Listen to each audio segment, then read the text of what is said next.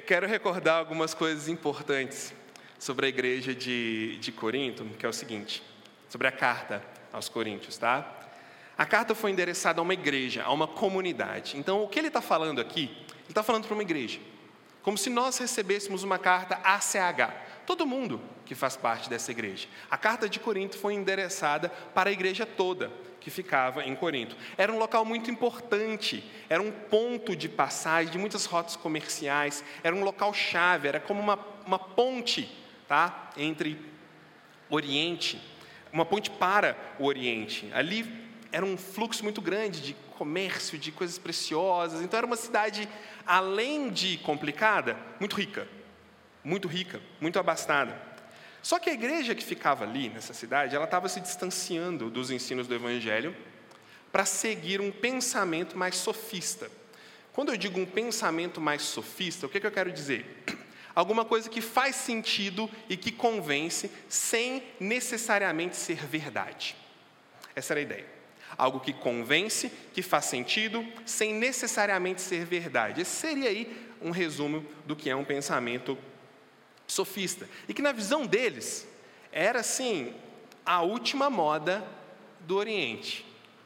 Era assim o suprassumo do pensamento filosófico e teológico daquela época. Eles haviam descoberto algo incrível, tanto que eles diziam assim: olha, nós descobrimos um jeito de pensar muito superior.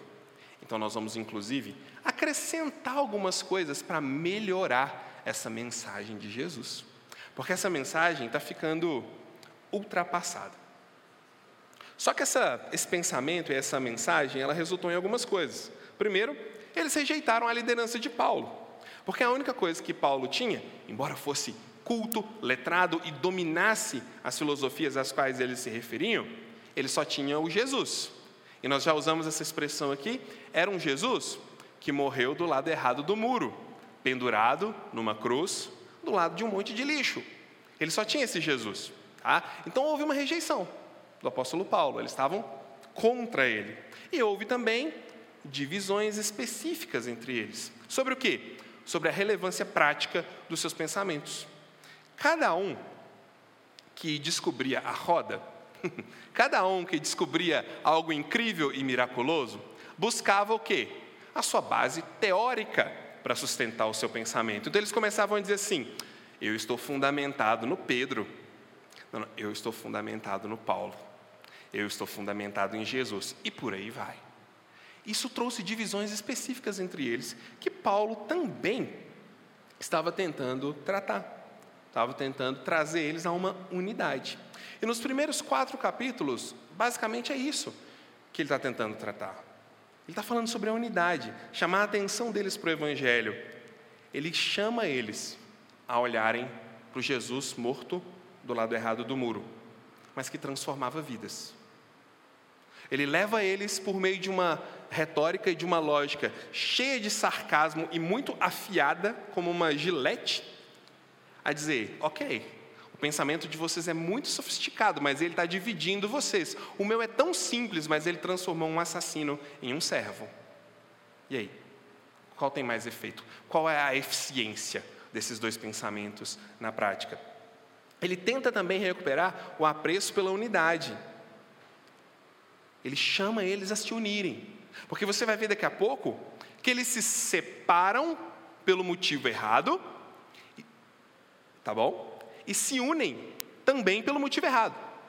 Ou seja, eles se separam por causa do Evangelho, mas se unem por outra coisa, que eu vou mostrar daqui a pouco. E Paulo está tentando também recuperar sua autoridade. Um ponto importante: naquela época, a autoridade das igrejas eram os apóstolos. Por isso, a gente vai dividir esse texto aqui da seguinte maneira, tá? Hoje, nós vamos ver a decisão de Paulo, do versículo 1 ao versículo 5. Semana que vem, nós vamos ver a analogia da Páscoa e do fermento, e vamos ver também a correção de um certo mal entendido entre uma carta que Paulo mandou para eles e o pensamento deles, tá bom? Eu vou explicar isso para vocês na semana que vem. Mas hoje, pensando nesse escândalo na igreja, nós vamos falar sobre a decisão de Paulo de retirar essa pessoa do meio da igreja. Vamos ler o texto do capítulo 5, do versículo 1 ao versículo 5 de 1 Coríntios. Eu estou lendo na NAA, Nova Almeida Atualizada, se você vai acessar aí no seu aplicativo.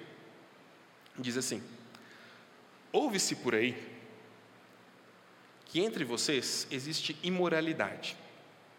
Imoralidade tal como não existe nem mesmo entre os gentios. Isto é, que alguém se atreva a possuir a mulher do seu próprio pai. E vocês andam cheios de orgulho, quando deveriam ter lamentado e tirado do meio de vocês quem fez uma coisa dessas. Eu, na verdade, ainda que fisicamente ausente, mas presente em espírito, já sentenciei, como se estivesse presente, o autor de tal infâmia. E em nome de nosso Senhor Jesus Cristo, Jesus, reunidos vocês e o meu espírito, com o poder de Jesus, nosso Senhor, que esse tal seja entregue a Satanás para a destruição da carne, a fim de que o espírito seja salvo no dia do Senhor. Infelizmente, situações relacionadas a imoralidades se tornaram cada vez mais comuns no mundo ocidental nos últimos 50 anos. Eu me refiro ao seguinte: um tipo de dessacralização quando você pega algo que tem valor, algo que é de alguma forma sagrado, e começa a desconstruir aquilo, como uma dessacralização da moral e do senso de moral. Olha só, alguma coisa que talvez há 20 anos seria muito ofensivo e imoral para um adulto bem liberal, hoje não faz nem cócegas no senso de certo e errado das nossas crianças. Muitos vão dizer: não, isso aí é o progresso que está acontecendo. Isso é uma evidência, uma evidência linda e maravilhosa de que a nossa sociedade moralista está deixando de ser tão retrógrada e está amadurecendo finalmente. A situação aqui, no capítulo 5 de 1 Coríntios, é exatamente esta. Os coríntios da igreja, todos, em nome da sua nova base de fé, regada a sofismo e arrogância intelectual, estão chegando ao ponto de tratar algo moralmente detestável como uma coisa normal. É isso que está acontecendo ali. Paulo está chamando a atenção deles para isso. Várias vezes eu mencionei para vocês o apelo pastoral de Paulo, dizer: parem, por favor, voltem Prestem atenção. Como vocês chegaram até aí? É isso que ele está fazendo aqui. É uma tentativa de trazê-los de volta. É como se ele olhasse para trás e tentasse, como fala em Apocalipse, né, a, a carta às igrejas, onde você caiu, volte, acordem, prestem atenção. Como a gente sabe, e se a gente não sabe, você vai aprender hoje, todo pensamento, qualquer pensamento, qualquer doutrina moral, sobre Deus, sobre o homem, sobre a relação de Deus com os homens e sobre a relação dos homens com os homens, homens em sentido de gênero humano. Tudo isso, logo, logo e muito rápido, se desdobra numa ética. Logo, logo, todo pensamento ele dá a luz a um comportamento, a uma prática determinada por um pensamento determinada por um, uma maneira de se enxergar intelectualmente a vida. Inclusive, a gente encontra no, no, mundo e dentro da igreja, e principalmente na história da igreja, uma tendência gigantesca de que os seguidores de alguém que teve uma ideia são sempre muito mais radicais do que a pessoa que teve a própria ideia. Um exemplo disso, na reforma protestante, né? Os seguidores de Lutero eram muito mais radicais do que o próprio Lutero saíram matando um monte de gente, fazendo um estrago danado. Os seguidores de Calvino, a mesma coisa. E a gente vai ver isso para muitos outros pensamentos. Ou seja, uma ideia logo se desdobra em um comportamento. E a segunda geração normalmente é sempre pior. Mas os coríntios estavam se esquecendo de uma coisa. Nesse progressismo religioso né, que eles estavam aqui, no sentido de que nós estamos progredindo. Não importa o que aconteça, a gente está progredindo, a gente está se tornando melhor. O ontem é ruim, o hoje é melhor, necessariamente. Ah, isso estava sendo visto na, no comportamento deles. Eles se esqueceram de uma coisa. Vou contar para vocês uma história. eu sempre conto histórias para os meus meninos, e nessas histórias tem sempre alguma coisa, alguma verdade moral e ética entre os, os princípios ali. E uma vez eu estava passeando com eles, de carro, na orla da Lagoa da Pampulha, estava chovendo, e eles começaram a me perguntar que bicho que tinha lá. Que bicho tem aqui, papai? Então foi uma oportunidade, eu falei, vou contar para vocês uma história. Certa vez, há muitos anos atrás, um explorador, um biólogo, que estava andando aqui às voltas da lagoa, encontrou um ovo. Ele olhou aquele ovo, não identificou muito bem do que era, mas ele disse: Vou levar para casa, não tem problema.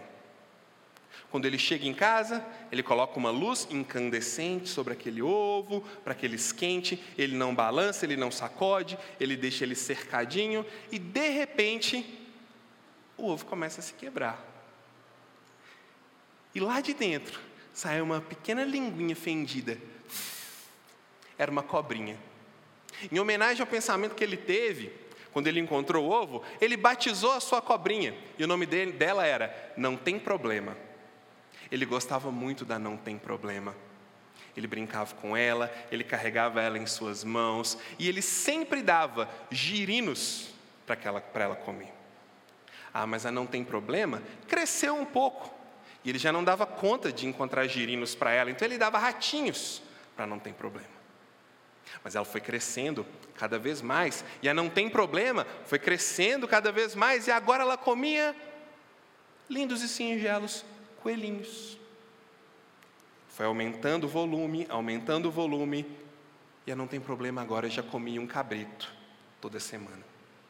Não tem problema, cresceu, não tem problema, cresceu, até que um dia seu dono na sua barriga desapareceu. Não tem problema. O que eu queria ensinar para eles? Certas coisas, né?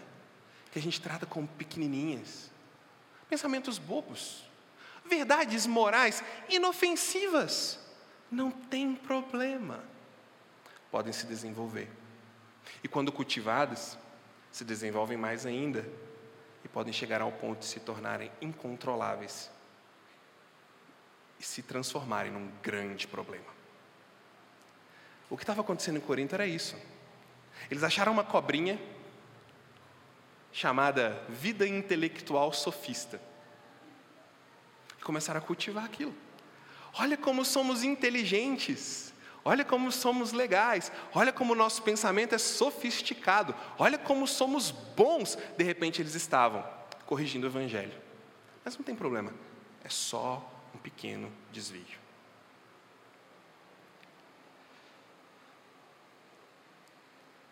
Quando Paulo vai abordar essa situação na igreja, ele está abordando exatamente desdobramentos de pensamentos que não tem problema. Desdobramentos de pensamentos pequenininhos. E agora, ele vai entrar num ninho de cobra, para não fugir do exemplo, porque do capítulo 5 para frente, só tem tema espinhoso que ele vai tratar com eles. Mas ele trata com muita coragem. Ele vai falar sobre impurezas, relacionamentos íntimos, julgamentos, sustento de líderes, ordem do culto, entre outros. Enquanto o evangelho do Jesus que morreu do lado errado dos muros estava produzindo vida, Paulo é um exemplo claro disso, os ensinos deles, que supostamente traziam mais sofisticação, estavam deixando a igreja cada vez mais insensível, calejada ao pecado. Podemos ouvir, ver isso nas palavras dele no versículo 1, quando ele diz que nem entre os gentios aquilo estava acontecendo com tanta naturalidade como na igreja. A gente não percebe o tamanho da negligência deles, porque Corinto era uma cidade com diversas práticas imorais.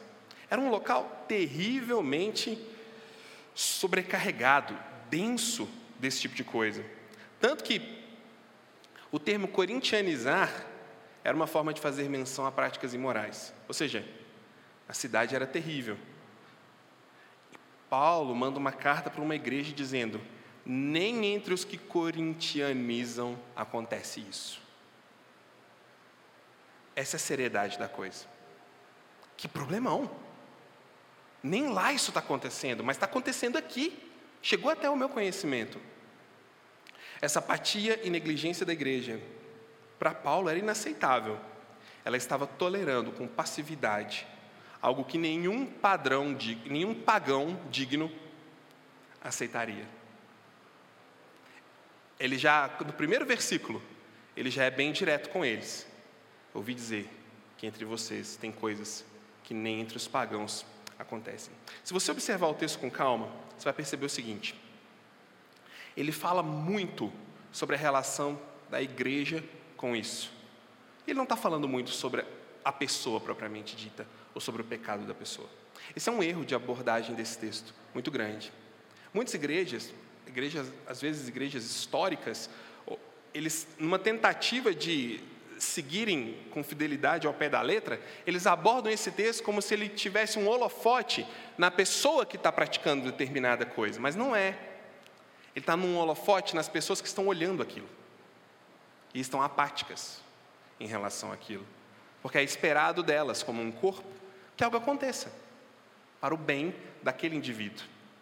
Isso é muito interessante de pensar, de mudar o, o olhar, porque ele não está escrevendo uma carta para, como a gente vai ouvir daqui a pouco e falar sobre isso, julgar alguém, menosprezar alguém ou diminuir alguém.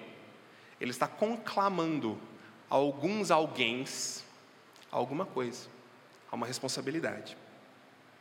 Ele está perplexo, porque existe na comunidade deles um caso com as seguintes características: um caso de imoralidade com as seguintes características. É público. Todos têm conhecimento do que está acontecendo. Todo mundo sabe. É notório, não é novidade para ninguém, é público. Segundo, é sem arrependimento. Quem está vivendo aquilo vive com naturalidade, sem demonstrar arrependimento ou constrangimento. Tá? Encontra tranquilidade para se dizer cristão e estar, como ele diz no versículo 1, entre vocês daquele jeito. Terceiro, não existe reprovação por parte da igreja. Versículo 6 vai dizer: existe até um certo orgulho, porque eles não tocam naquela situação. Versículo 6 diz: Paulo fala, não é bom que vocês tenham esse orgulho que vocês têm. Aqui a gente vê o, cultivo da, da não tem problema, porque eles estão dizendo, nós estamos mesmo nos libertando dessas coisas. E no caso aqui, eles estavam se libertando de alguns aspectos da lei do Antigo Testamento. Ah, se você fazer uma referência cruzada com esses textos aqui, eu não coloquei aqui para a gente ler, mas você vai encontrar vários textos com ordens específicas proibindo o que acontecia ali.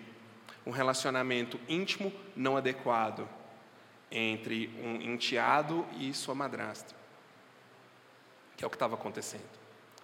Então, quando eles se orgulham, é como se eles dissessem: Olha isso que, que, que profundo, viu, Paulo? Você fala que não é mais essa coisa de lei, tá vendo? A gente está rejeitando a lei. Olha só, a gente está vivendo de um outro jeito. Percebe uma arrogância intelectual de querer encaixar as coisas do jeito deles? Tá vendo? A gente não é da lei mesmo, não, Paulo, igual você fala. Olha o que a gente faz. Paulo fala: oh, não é bom esse orgulho. Não é bom vocês fingirem que isso não está acontecendo. E pior, não é bom vocês simplesmente se orgulharem de que isso aconteça. Essas características tornam a situação muito pior e mais complexas do que nossas lutas com pecados do dia a dia. Gente, isso é importante. Esse texto aqui não está falando sobre as lutas que eu e você tivemos essa semana com pecados, com tentações, com oportunidades, com sims que dizemos e com nãos que dizemos ou que deveríamos ter dito e vice-versa. É uma situação muito mais profunda e muito mais complexa, de literalmente a cobra cresceu e estava engolindo eles. Abordar esse texto e ler esse texto pensando no dia a dia é terrível, é ridículo, porque vai nos tornar fiscais. Nós vamos ficar, oh, o que está acontecendo? Ah, pecador. Porque é o que às vezes acontece. Essa não é a ótica pela qual a gente aborda esse texto. Aqui a gente está vendo o resultado de uma negligência que começou lá atrás com coisas simples, tá bom? Mas aqui a gente está vendo a situação complexa, feia, terrivelmente complicada.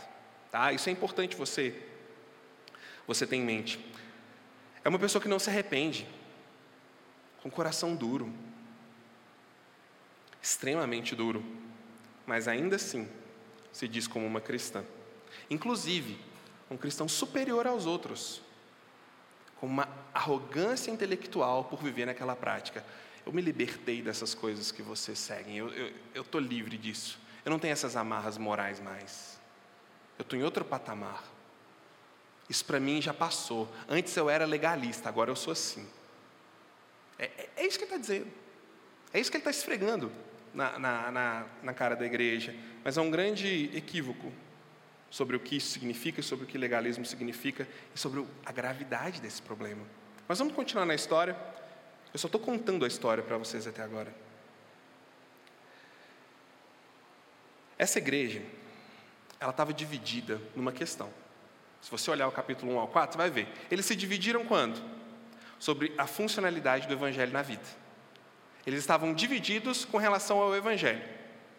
Com relação ao Jesus, eles se dividiam. Com relação a como o evangelho funciona, eles brigavam. Com relação ao efeito da obra de Jesus, eles se mordiam. Mas sobre o pecado e sobre a negligência, eles se uniam. Eles estavam desunidos para o certo e unidos para o erro. Podemos dizer com certa tranquilidade que essa atitude e esse orgulho vêm sim da suposta iluminação intelectual e das evidências reais que eles haviam recebido de Jesus, dons e salvação. Se você voltar no capítulo 1, do versículo 4 ao versículo 7, você vai ver Paulo se alegrando por eles, dizendo: Eu estou feliz que vocês são uma igreja que tem entre vocês muitos dons que recebeu o Espírito. Eu vejo em vocês o Evangelho funcionando. Então isso gerou, isso gerava neles uma, um, eles ficavam inflados, dizendo, tá vendo? A gente vive assim e Deus ainda nos abençoa. Logo, é um silogismo, né? Logo, Deus está conosco. Logo, Deus apoia o que a gente faz. Isso inflava eles. Em outras palavras, seu argumento é: vivemos dessa forma e Deus ainda nos dá dons de salvação, com certeza estamos no caminho certo. Eles estão pressupondo que deixar de lado os cuidados morais é um sinal de maturidade espiritual. Ou oh, isso é tão atual. Isso é tão atual. Eles estão achando que deixar de lado cuidados morais é sinônimo de espiritualidade. Não. São coisas do tipo: eu não sou tão legalista. Defina legalismo. Não sabe. Igual esses dias eu vi na televisão uma pessoa e ela foi, perguntaram para ela: Ah, a gente precisa de mais. Ela estava falando sobre alguma coisa sobre fazenda. Perguntaram para ela assim: O que é o Ministério da Fazenda? É, é onde o governo cria as vacas, os porcos, é onde o governo cuida da agricultura. Basicamente é isso. Eu não sou mais legalista. O que é legalismo? é quando não pode isso, não pode aquilo, é, é, é olhar princípios morais. Opa, calme. Isso não é sinônimo de crescimento. Pelo contrário, quando a gente afasta do verdadeiro evangelho que liberta, a tendência é ficar mais legalista ainda com a libertinagem. E isso é um, é um fenômeno. Lembra que eu falei? As ideias vão se tornando práticas, aqueles que seguem os precursores ficam cada vez mais radicais. Mas enfim, tendo em vista essa situação, Paulo desafia eles a uma coisa. E Paulo vai desafiar eles, sim, com muita tranquilidade, a viver aquilo que Jesus ensinou. Em Mateus capítulo 18, do versículo 15 ao 20. Abre sua Bíblia, Mateus 18, 15 a 20. Eu acredito que é um texto conhecido pela maioria de nós. Acho que a gente conhece o conteúdo do texto, mas talvez a prática ela é muito ornamentada por preferências muitas vezes. Mateus 18 diz assim: Eu estou lendo na revista atualizada agora. Se o teu irmão pecar contra ti, vai arguí-lo, vai falar com ele. Tá? É isso que significa arguí-lo. Entre ti e ele só, vai sozinho, você e ele. Se ele te ouvir, ganhou teu irmão. Se porém não te ouvir, toma ainda contigo uma ou duas pessoas, para que pelo depoimento de duas ou três pessoas toda palavra se estabeleça. Um parênteses aqui. Pode ser que algumas pessoas entendam o seguinte: eu vou, ele não me atendeu, eu levo mais alguém para ser testemunha de que ele não me atendeu. Não é essa a ideia. Tá? Não, é, não, é, não é sobre proteger quem está indo, é sobre tentar, com o máximo de recursos possível, convencer aquela pessoa daquele problema. Isso é uma maneira de agarrar com as, com as unhas e não soltar. Igual eu falo no Antigo Testamento, é segurar a ovelha, nem que a gente salve um pedacinho da orelha, mas salvar. É isso que ele está falando. Não é sobre você ficar livre. Tá? Não é sobre você. Tá vendo? Eu levei o Beltrano, o Ciclano, eles viram que eu tentei. Gente, agora só resta, ó. Não é isso. Tá? É engajamento, é comunidade, é gente envolvida para o cuidado. Continua, né? Se ele não te atender, diz a igreja. E se recusar a ouvir também a igreja, considera-o como gentio e publicano. Em verdade, em verdade vos digo que tudo que ligares na terra terá sido ligado nos céus, e tudo que deles desligares na terra terá sido desligado nos céus. Em verdade também vos digo que se dois entre vós sobre a terra concordarem a respeito de qualquer coisa, que porventura pedirem, pedirem se lhes a concedida por meu Pai que está nos céus. Porque onde estiverem dois ou três reunidos em meu nome, ali estou no meio deles. Perceba Jesus, nosso mestre, dando para a gente um caminho para que ninguém se perca. Aqui é como se Jesus estivesse dizendo: grita cada vez mais alto, o importante é que ele ouça. Esse é o fluxo, vai, vai até ele ouvir, mesmo que seja necessário dar um choque nessa pessoa, mas ela precisa ser despertada. Esse é o objetivo. A gente ouve muito falar sobre zona de conforto, né? Tem que sair da zona de conforto, tem que sair na, na, na, da zona de conforto. Por quê? Grandes decisões acontecem quando a gente está sob desconforto. Sobre desconforto, sobre angústia, sobre ansiedade, sobre sensação de rejeição, sobre aquela complexidade dentro do nosso coração. Ou a gente tenta brigar contra isso e cava um buraco cada vez mais fundo, ou a gente acorda. Essa é a tentativa. Salvar a todo custo. Não é rejeitar em três passos. Isso é um erro muito comum, que eu não queria que, que a nossa igreja interpretasse dessa forma, embora eu ache que já não faça. Isso não é um passo, um passo a passo sobre como excluir pessoas da igreja.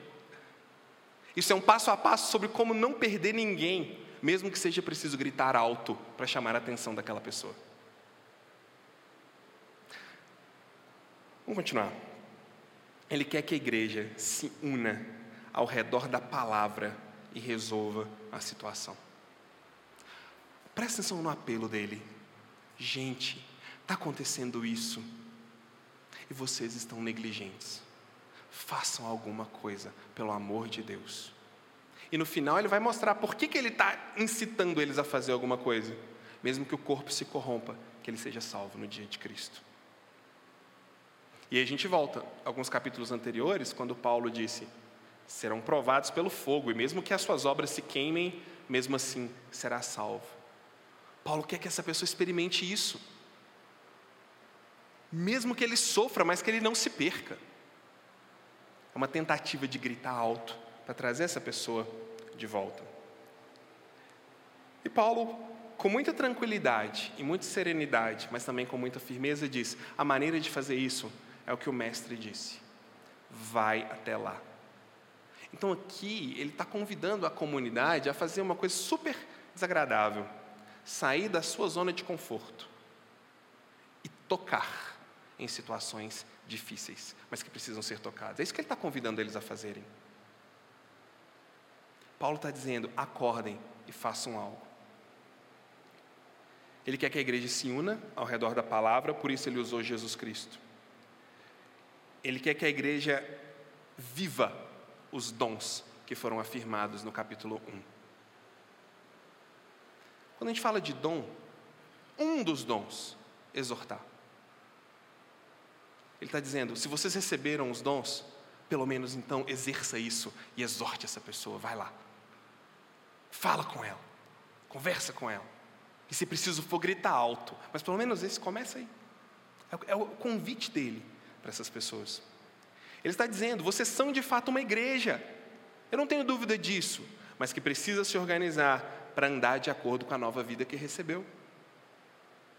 O que, que ele está reafirmando? Não vivemos pelas obras da lei, não vivemos escravizados por aquilo que os fariseus têm para nós, por moralismos sem fim e por religiosidade vazia, mas temos sim uma nova conduta que reflete quem somos. E Ele está chamando eles para isso. 2 Coríntios capítulo 5, versículo 17 diz assim: E assim, se alguém está em Cristo, é nova criatura. As coisas antigas já passaram, e eis que se fizeram novas. Existe um processo. E Paulo está chamando, venham para esse processo. Vocês têm que crescer. Eu quero que vocês cresçam.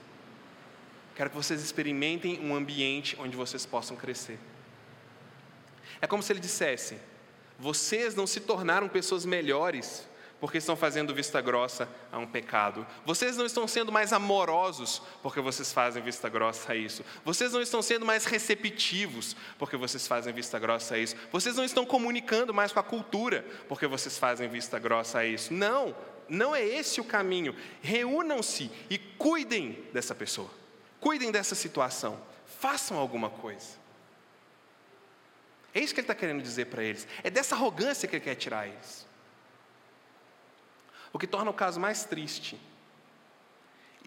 O que torna mais triste esse caso é que, mesmo sabendo da importância do processo, Paulo já tinha evidências suficientes para afirmar que o processo chegaria até o último estágio. Porque ele disse: Eu mesmo até já o sentenciei, não estando aí com você, com vocês, mas em espírito. O que vocês têm que fazer agora é viver o processo, mas o resultado vai ser o último passo. Mas vivam o processo. Interessante ele falar isso, né? Ele já sabia. Ele já tinha sentido o que ia acontecer. Mas mesmo assim, ele quer dar àquela pessoa a oportunidade de ouvir, de gritarem com ela, de chamarem ela, de falarem para ela, de tentarem trazê-la de volta, mesmo ele sabendo. Como um profeta do Antigo Testamento, que pregou, pregou, pregou, e ninguém nunca ouviu a pregação dele mas mesmo assim ele não deixou de pregar. O profeta Isaías. Paulo diz: Eu já sentenciei essa pessoa.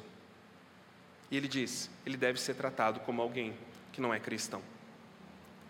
Não era apenas o sentimento e percepção de Paulo, não era o feeling dele, não era o que ele achava, não é porque ele não gostava daquela pessoa, não é porque era uma coisa política, não. Havia um problema ali. O fato dele ser tão taxativo se deve ao estado apostólico de autoridade que ele tinha. Ou seja, ele era responsável pelas igrejas e precisava dar uma direção clara sobre o que fazer em situações tão difíceis e tão complexas. A comunidade precisava de uma ética, de um comportamento cristão para atuar. E isso vinha de onde? Dos apóstolos. Nesse ponto, gente, as comunidades cristãs, elas ainda eram muito novas. É o início da fé. Hoje nós olhamos para trás com mais de dois mil anos de história. Mas eles olhavam para trás e o que, que eles viam? Um Salvador que morreu do lado errado do muro, num monte de lixo, com os ladrões. Eles precisavam ser ensinados sobre o que fazer. E é isso que Paulo está fazendo. Nesse caso, nessa situação, não tenham medo, façam isso. Uma nota importante sobre o julgamento que eu quero trazer para vocês aqui. Até tomar uma água. Sempre existe muita confusão quando a gente fala sobre julgamento. Depois, se você quiser conversar mais sobre isso, a gente está à disposição. Mas tem uma confusão quando se fala em julgamento, porque normalmente usar a frase, você está me julgando, é uma boa saída quando a gente se sente confrontado ou acusado. É a resposta cristã padrão para escapar de exortações. Você está me julgando. Porque ela meio que lacra a outra pessoa, faz a gente se sentir mal. Já aconteceu isso várias vezes comigo, você não sabe quantas vezes. Você está me julgando, pastor. Dá uma sensação, será que eu estou mesmo? Será que é pecado? O que está acontecendo? Isso trava. Virou uma resposta padrão no meio cristão para escapar de exortações e confrontos. Mas o nosso próprio mestre também dizia, né? Não devemos julgar, pois com a mesma medida que julgamos, seremos julgados. Mateus capítulo 7, do versículo 1 a 5. Mas tem uma diferenciação aqui muito importante sobre julgamento, uma diferenciação prática, que é o seguinte: quando que julgamento é condenado? O julgamento é condenado quando a referência ética e moral para o seu julgamento não é nada mais nem menos do que a vossa pessoinha.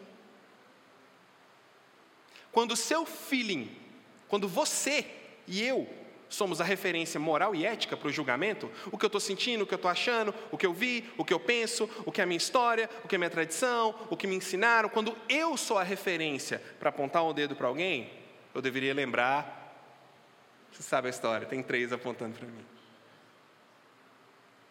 Esse é o julgamento problemático. Quando a gente se torna senhor da verdade e senhor do outro e nos tornamos a referência.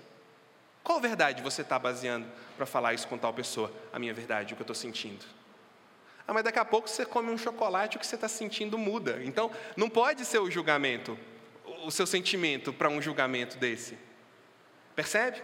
Esse é o julgamento que é condenado, que é o julgamento que eles estavam fazendo com Paulo no capítulo 4. No capítulo 4, eles estão julgando Paulo, você não presta, esse seu evangelho não presta, ele não leva a lugar nenhum. Você é um fraco, você não sabe falar, você não sabe conversar, você fala mal, você é medroso, você é esquisito, você é feio, você tem remela no olho. Eles estavam criticando Paulo. E ele fala: esse julgamento não é bom, porque quem me julga é o Senhor. E aí ele fala do verdadeiro julgamento. A gente estava conversando, Jeff e eu, sobre o julgamento na visão de Paulo. Eu diria, tem dois julgamentos aqui: o julgamento com o ser humano como referência e o julgamento, a palavra como referência. O segundo tipo é quando a escritura é clara sobre alguma coisa e aquilo de fato é moralmente ruim, escuso. Não há erro em condenar e nem confrontar. O mais interessante é que normalmente, quando a gente faz um, um, julgamento claro, tendo a escritura como regra, e aquilo é claro, é sempre nessas, nessas ocasiões que a tal frase é mais usada. Você está me julgando. Talvez a, a resposta para isso deveria ser: estou mesmo, mas eu não sou o referencial. Converse com o Espírito Santo. Está aqui. Isso às vezes é duro, nem todo mundo está pronto para isso, mas é, é verdade. Quando você chegar lá no céu, pergunta para Paulo, porque ele falou desse jeito. Então, o julgamento tem dois sentidos, tá? Quando eu sou a referência, quando o que eu sinto é a referência. E esse é o julgamento que Jesus falou. Quer ver um exemplo? Sobre o que Jesus está falando é quando você vê um mendigo. Tem um mendigo lá na, lá na rua, no semáforo, pedindo esmola. E aí você pensa, vai comprar cachaça. Vai comprar cachaça, vai usar droga, não vou dar dinheiro não, porque vai usar droga, com certeza. Aí você sai dali e compra um chocolate para se sentir melhor. Hum? Está criticando o mendigo. Olha bem, gente, isso é profundo. Você está criticando o mendigo, porque ele vai pegar 50 centavos e vai comprar uma cachaça para ficar anestesiado. Mas a gente sai dali, passa no mercado, compra uma cerveja artesanal, porque a gente gosta de degustar. Estou criticando, mas eu saio dali, eu preciso assistir um Netflix para melhorar. Espera aí. E, e é esse o julgamento que eu estou falando. Ele vai fazer isso, ele vai fazer aquilo. Seja bênção na vida da pessoa, independente do que for, não julgue, porque você também está sendo julgado. Mas no caso de Paulo é diferente. Não é possibilidades, não é o que ele acha, não é o que ele pensa. Não. Está escrito. Está claro. Está ali. E é nessa base que ele fala. Inclusive no capítulo 4 ele fala uma coisa, ele fala assim, falando para o pessoal de Corinto, não julguem ninguém antes do tempo. E essa parte ela é muito linda. Porque quando ele fala, não julgue ninguém antes do tempo, no capítulo 4, versículo 5, o que, que ele está dizendo? Não diga que o destino de uma pessoa está traçado, porque existe espaço para a graça de Deus atuar na vida dela. Então não seja definitivo. Isso é maravilhoso, porque ele é um exemplo disso. Deus derrubou ele do cavalo e transformou ele num cristão, e ele está dizendo: deixe as pessoas experimentarem o tempo delas, não julgue. Não diga que acabou, porque só acaba quando termina. Voltando ao que Paulo diz depois dessa nota, terminei a minha doutrinação sobre julgamento, agora vamos voltar para a pregação. Ah, quando a gente volta para a sentença de Paulo, eu queria te falar o que, que ela pode significar. Tá? Eu quero que você preste atenção porque tem, tem um, um fluxo ascendente nos significados dessa expressão de Paulo. Ou seja, só vai aumentando. Tá? É o seguinte: o que pode significar esse tire ele do meio de vocês, entregue ele a, ele a Satanás? Primeiro, retirar a pessoa da qualidade de membro da igreja. O que não significa não reconhecer essa pessoa, o que significa não reconhecer essa pessoa como um cristão. Isso não impede que a pessoa participe da igreja e não envolve rompimento de relacionamentos. Estágio 1. Quando a igreja como elemento que valida o testemunho de alguém, Mateus 18, 18. Vocês reconhecem aquilo que aconteceu no céu? É isso que ele está falando em Mateus 18, 18. Aquilo que é ligado no céu, a igreja percebe na terra. Quando há algo assim, a igreja diz: Olha, eu não consigo validar o seu testemunho. E aí a igreja passa a evangelizar essa pessoa. Basicamente é isso. Percebe, gente? Não se trata de tirar a, a laranja podre. Não é isso. Se trata de trazer pessoas para a condição de experimentarem o tempo delas, de receberem, de serem transformadas. Primeiro estágio, não reconhecemos que você é um cristão e passa a evangelizar. Segundo, Sempre aprofundando mais né, no, que, no que pode significar essa expressão de Paulo, porque ele não explicou o que isso significa, tá? Ele só usa isso mais uma vez no Novo Testamento. Segundo, retirar da pessoa a qualidade de membro, o que significa não reconhecer essa pessoa como um cristão e ser enfático em dizer: não participe das ordenanças, não participe da ceia do Senhor, porque você não é reconhecido como um cristão. Terceiro, retirar da pessoa a qualidade de membro, o que significa não reconhecer essa pessoa como um cristão e convidar essa pessoa a não participar mais dos encontros da igreja. Está mais próximo ao que Paulo disse. Quarto e último, que é onde eles estavam. Retirar da pessoa a qualidade de membro da igreja o que significa não reconhecer essa pessoa como um cristão, proibir de participar das ordenanças e proibir essa pessoa de participar dos encontros da igreja e entregar essas pessoas na mão do acusador. O que na linguagem de Paulo é será entregue a Satanás. Ou seja, estar completamente fora das estruturas do reino de Deus e completamente entregue ao reino deste mundo e ao príncipe deste mundo. Em outras palavras, ajudar a pessoa a perceber que ela está no fundo do poço. É esse o estágio em que Paulo está com essa pessoa, querendo mostrar para ela que ou ela cava mais para baixo, ou ela olha para cima. Isso é gritar bem alto. Isso não é sobre triturar pessoas, isso é sobre ajudar pessoas completamente duras, insensíveis, a perceberem que existe algo a mais Parece que é isso que ele está querendo dizer. Com certeza vocês perceberam, essa explicação vai se tornando mais e mais grave. Porém, mais grave em função de quê?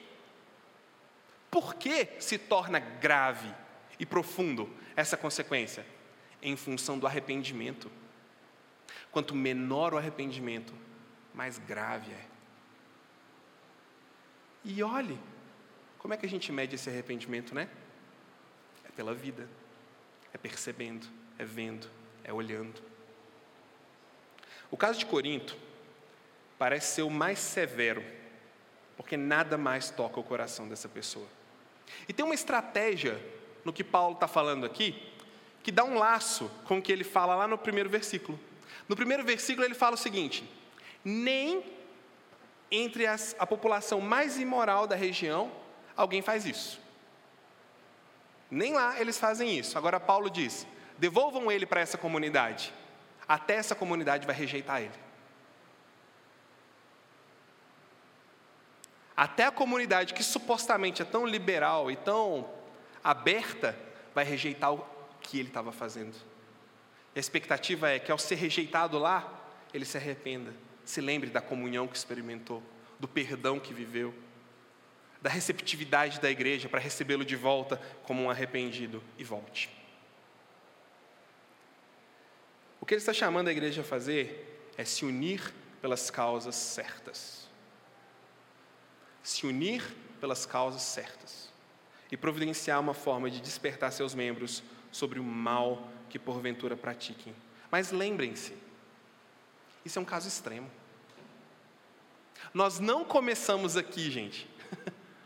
Algumas pessoas acham que aqui é o ponto de começo. E aí elas põem a criatividade maléfica delas, né? Não, isso é psicopatia gospel. Isso aqui é o extremo. Isso aqui é onde a gente não quer chegar nunca. Mas aconteceu lá. Porque eles negligenciaram coisinhas pequenas lá no início. Imagina, depois que você lê a história, você vai ver o que esse menino fazia. Imagina se quando alguém percebe que na igreja ele sentava de um jeito muito próximo da madrasta dele e chama e fala: oh, Isso não é bom, não, você está desrespeitando seu pai, para com isso, senta do outro lado. Talvez teria apagado um incêndio todo. Estão percebendo? Não tem problema. Não vamos mexer ali. Ele vai ficar chateado, ela vai ficar triste, ele vai ficar ofendido. A gente não pode tocar nisso. Não, não vou falar porque ele vai. A gente é chamado para ser corpo nesse sentido. Tem um exemplo que eu acho muito bonito e histórico, eu queria até mostrar para vocês. Você, dá para colocar aí, Emerson, a catedral? Recentemente eu estava estudando as, as grandes catedrais e tem essa catedral que fica na França, Catedral de Chartres, não sei falar como Chartres, né? É, Catedral de Chartres, na França, e ela tem uma história muito interessante. A construção dela foi iniciada em 1145. Ah, 1145. E ela é toda cheia de simbolismos e, e tudo mais. Só para você ficar com vontade de pesquisar, sabe por que, que ela tem as pontas fininhas? As torres fininhas são a parte mais alta? É porque ela está apontando para o divino. Ela está apontando para o céu, apontando para Deus. Como se ela dissesse: Toda a grandeza que você vê nessa catedral não é nada perto ao que você vê lá em cima. Por isso é uma construção gigante, cheia de telhados, cheia de portas enormes, cheia de detalhes, com figuras de santos, de anjos, mas na frente dela você vai ver duas torres enormes, como cones pontudos apontando para Deus. Essa catedral, ela pegou fogo. Antes dela ter sido ter ficado bonita como ela está aqui, em 1171, se não me engano, ela pegou fogo. E eles tinham uma relíquia lá. Agora eu não estou fazendo julgamento sobre crer ou não na relíquia, eu acho que eles era uma maneira da, deles expressarem a fé deles, a gente não cria assim. Mas eles tinham uma relíquia que era um, um manto da anunciação, que supostamente era o manto que Maria estava usando quando o anjo visitou ela. Eles tinham isso guardado lá. A gente sabe que não era, mas para eles era. Estava lá guardado numa cripta. Pegou fogo a catedral caiu tudo.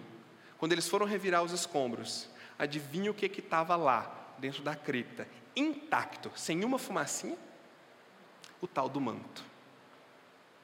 Esse manto foi a motivação deles para construir essa catedral gigantesca aqui, ó. Não sei quantas salas, não sei quantos átrios, com duas torres maiores ainda do que as primeiras, porque eles se uniram para uma causa. Acho que 1 Coríntios 5 é uma maneira de Paulo dizer o seguinte: isso vai ficar muito gospel, mas é verdade. Encontre o manto na igreja. Encontre a causa para se unir. Encontre algo onde vocês vão se agarrar para crescerem como uma comunidade que vale a pena. Porque é aí que se constrói grandes coisas. todo esse exemplo de uma coisa trágica, tudo isso provavelmente poderia ser evitado se eles não tivessem unidos por coisas tão pequenas como autoestimulação intelectual.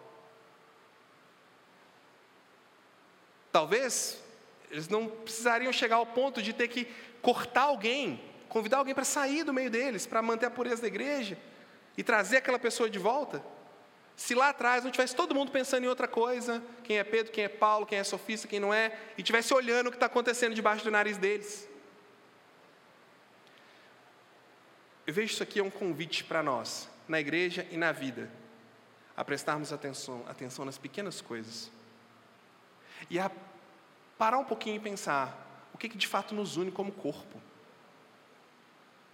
Porque é muito fácil a gente se unir em causas pessoais, que fazem muito sentido, mas que lá na frente nem sempre constroem grandes catedrais, como a gente está vendo aqui. Mas existem causas, essas merecem a gente agarrar com a unha e com o dente, olhar para o lado, essa é a maior delas. Gálatas 6 fala: se você surpreende alguém em falta, se você percebe quem está do lado, você vai fazer alguma coisa. Esse é um chamado que, como cristãos, a gente tem.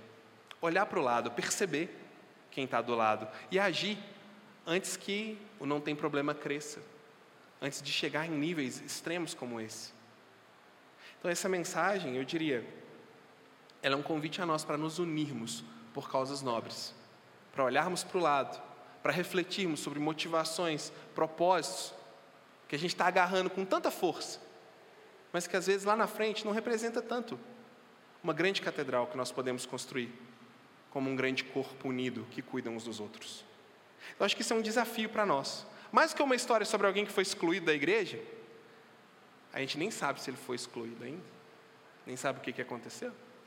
Mas isso é mais que uma história trágica sobre pecado, isso é um convite para uma igreja jovem como a nossa, com tão pouco tempo de existência, a tomar cuidado sobre as coisas que a gente coloca nas nossas bases e segurar firme para a gente cuidar uns dos outros. Acho que isso é um grande desafio para nós, para que nunca a gente precise chegar nesse nível.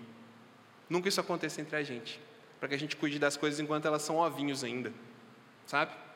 E de outra forma, ela é um convite ou uma expressão do amor de Deus.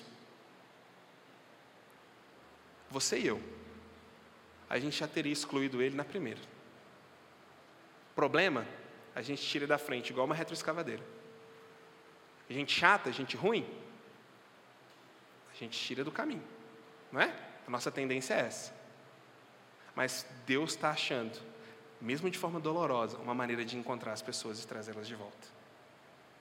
Às vezes dói, mas é Deus te chamando de volta. Às vezes machuca, mas é uma grande oportunidade para voltar e para prestar atenção.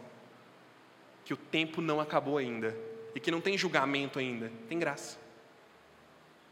Isso é muito legal. Uma história trágica, mas que mostra para a gente uma responsabilidade comunitária e uma oportunidade do amor de Deus, dando tempo para a gente perceber como que Ele nos chama de volta. Vamos orar então? Senhor Deus, tem misericórdia de nós, nos ajuda a perceber a Tua graça, mesmo nos momentos de dor, nos momentos difíceis, complicados, e nos ajuda como corpo a nos agarrarmos em nobres causas e cuidarmos uns dos outros. Obrigado pela nossa igreja, pela nossa comunidade. Louvado seja o Senhor pela obra que o Senhor está fazendo aqui. Em teu nome eu oro. Amém.